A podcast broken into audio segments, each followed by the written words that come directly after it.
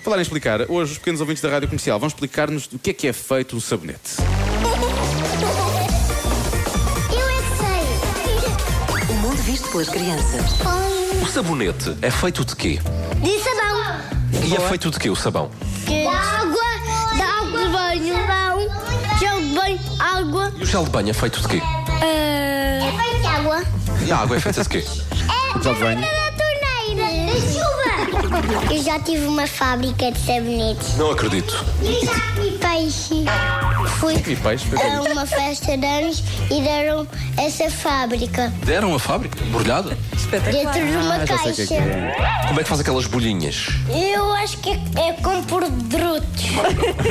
Nós ligamos a água, começamos a esfregar as mãos só com água. Depois pomos o sabonete, depois esfregamos outra vez e secamos as mãos. Tem água e depois metem lá uma espécie de fruta. E dá para lavar as mãos logo na fruta? Por exemplo, lavar as mãos numa laranja? Não. sabonete é um sabonete branco, depois põe-se cor, vai ao micro-ondas e pomos numa forma se nós quisermos e depois ele está feito. Como é que se chamam aquelas coisas verdes que nós usamos para lavar a louça? Esfregão. Detergente. Detergente. Sim, usamos detergente.